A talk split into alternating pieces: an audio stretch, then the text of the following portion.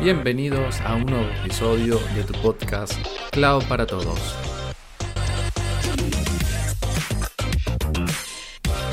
Pónganse cómodos que ya arrancamos.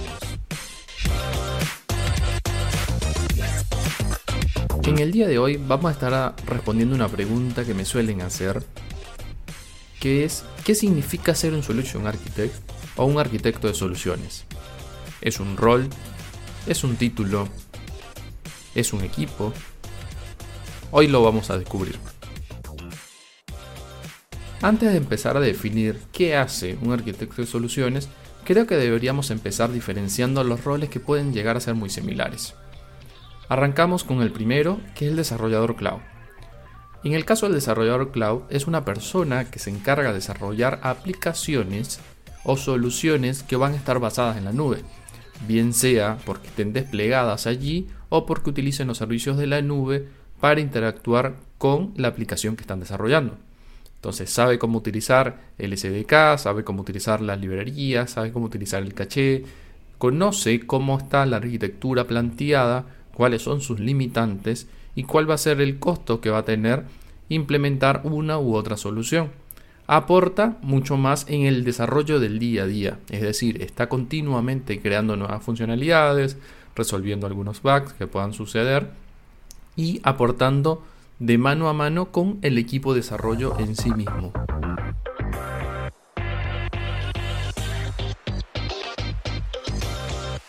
Ahora pasamos a DevOps que en realidad podríamos decir que es una metodología de, trabajo o una cultura.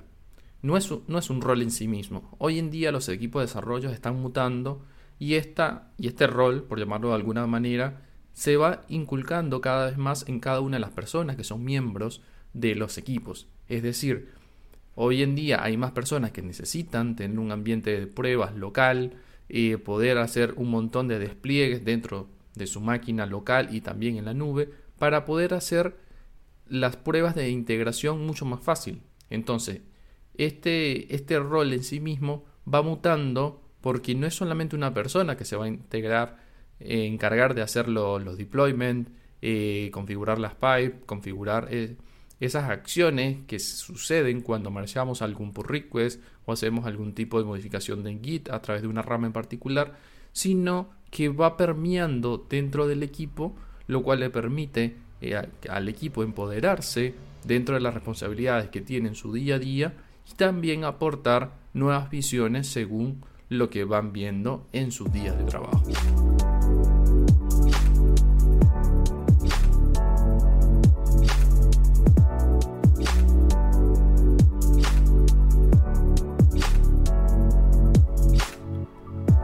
Y por último tenemos otro rol que es el arquitecto de soluciones. Entonces, ya habiendo escuchado los casos anteriores, podemos entrar a detalle. Para definirlo muy a grosso modo, podríamos decir que es una persona que posee un enfoque creativo, es decir, tienes que ser muy analítico y pragmático para plasmar lo que quieras decir. Tienes que saber eh, que debes tener la capacidad de comunicar de manera muy efectiva lo que quieras transmitir tanto hacia el cliente como hacia el equipo. ¿Por qué? Porque no vas a estar hablando solamente de cuestiones técnicas, sino de, también de cuestiones a nivel del negocio en sí mismo. Es por eso que este rol implica combinar un poco esa creatividad, ser un poco más analítico, para poder abordar estos desafíos y poder proporcionar unas soluciones bastante sólidas. Entonces, la capacidad de comunicación es sumamente importante, ya que juega un rol de intermediario entre el equipo, el equipo de gestión y también las personas que están de cara contra el cliente.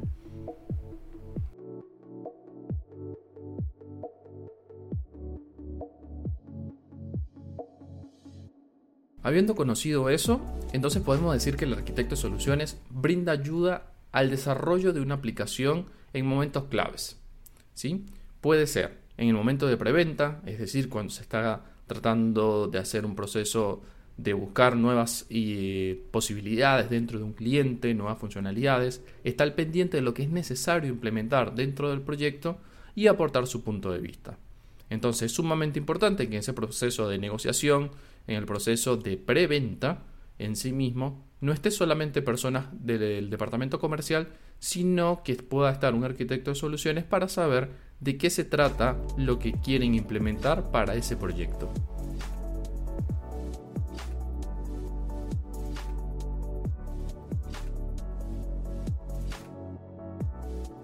Por otro lado, ayuda al cliente a encontrar la mejor solución al problema, pero desde un enfoque más de sugerencia y avalado por buenas prácticas en, el ambiente que se esté llevando a cabo.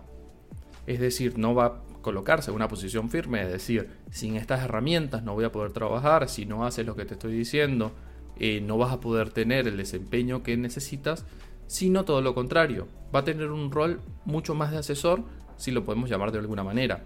¿Por qué? Porque la idea de esta persona es que pueda asesorar a tanto al cliente como al equipo en las buenas prácticas y lo que se debe hacer para llevar a cabo eh, un producto a buen término. Ya queda de parte del equipo de gestión, del desarrollo en sí mismo, cumplir esas, esas recomendaciones y llevarlas a cabo.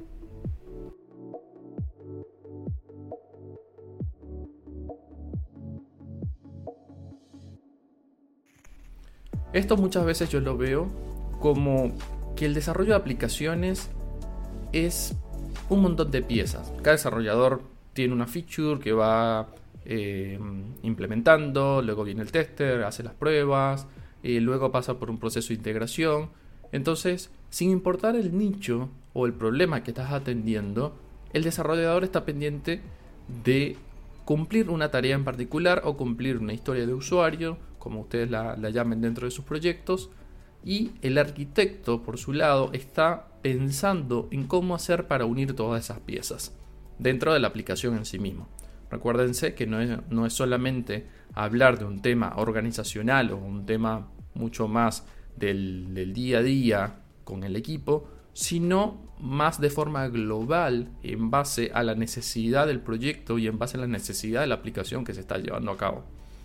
Entonces, va uniendo esas piezas, va creando nuevos, nuevas posibilidades, porque capaz que durante la ejecución de esas, de esas piezas va viendo que se necesitan crear nuevas features. Eh, puede ser, no sé, ahora necesitamos mandarle un mail al cliente, necesitamos crear ahora una landing page que se encargue de recibir esas respuestas. Va buscando esas opciones o esas necesidades a lo largo de toda la vida del proyecto en sí mismo.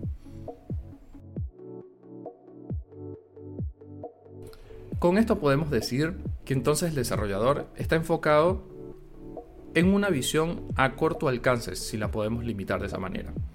Y la principal responsabilidad del arquitecto es entender el negocio en sí mismo, responder las dudas técnicas que pueda tener el, el equipo en sí, en base a la solución o a la arquitectura planteada, y darle opciones para que esa arquitectura se lleve a cabo de la mejor manera. Una de esas eh, cuestiones que debes estar pendiente de resolver, por ejemplo, es crear diagramas, crear prototipos, crear algún tipo de demos, ¿sí? O un producto mínimo viable para que el equipo de desarrollo pueda lograr entender cuál es el objetivo que se plantea como aplicación. Entonces, para evaluar todas esas opciones, el arquitecto debe estar siempre un paso adelante a lo que el equipo de desarrollo esté eh, realizando en ese momento y planteándose nuevas soluciones a los próximos problemas que están por venir dentro del ciclo de vida de ese desarrollo en sí mismo. Entonces, por eso es que puede ser un rol que conlleve de estar en contacto con el equipo, pero también tiene una responsabilidad a nivel de mantener la relación con el cliente lo más sana posible, tenerle muchas, eh, muchas sugerencias, ayudarle a entender qué es lo que necesita desarrollar y en base a eso hablarlo internamente con el equipo para hacerlo posible.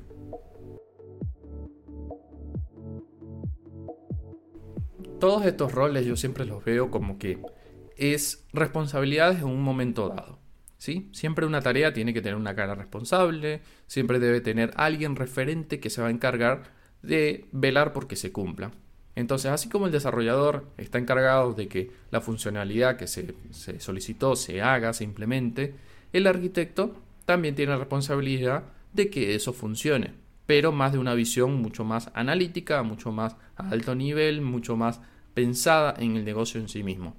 Entonces, si estás pensando que algún momento eh, cambiar al rol de, de arquitecto de solución como tal es dejar de programar, puede ser que no sea el mejor camino que estés tomando en este momento para ese cambio de un rol.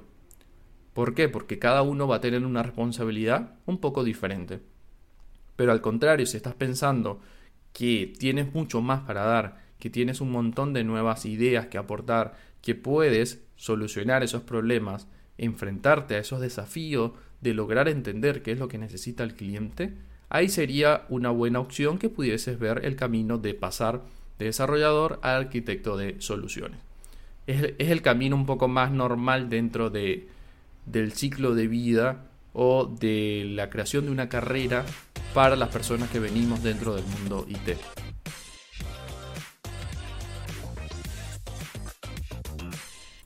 Si no es tu caso, me gustaría conocer también cuál es tu idea de por qué ser un arquitecto de soluciones. ¿Es simplemente para tener otra responsabilidad?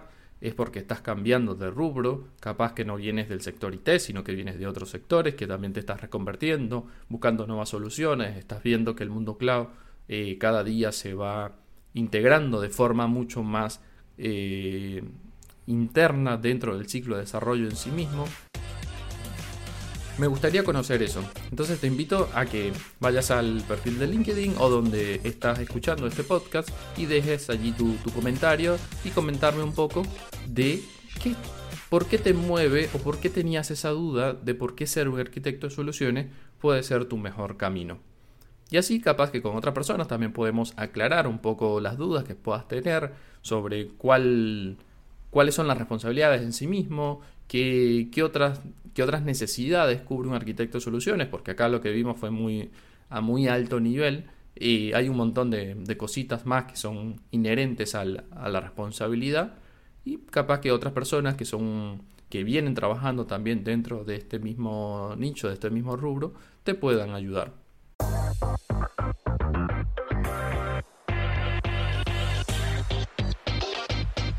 Muchas gracias por haber escuchado el podcast el día de hoy. Espero que este contenido que te brindé haya sido de utilidad y haya podido responder esas preguntas que se repite día tras día a las personas que están queriendo cambiar dentro del sector del mundo IT y quieren crecer dentro del mundo cloud. Y estoy seguro que pasar a ser arquitecto de soluciones es un, es un buen camino. Simplemente acuérdate de capacitarte, de buscar nuevas formas de cómo profesionalizarte dentro del, del mundo cloud y para que puedas tener todas las herramientas que necesitas en tu desarrollo tanto profesional como personal. Sin más que decir, muchas gracias y nos vemos en la nube. Chao, chao.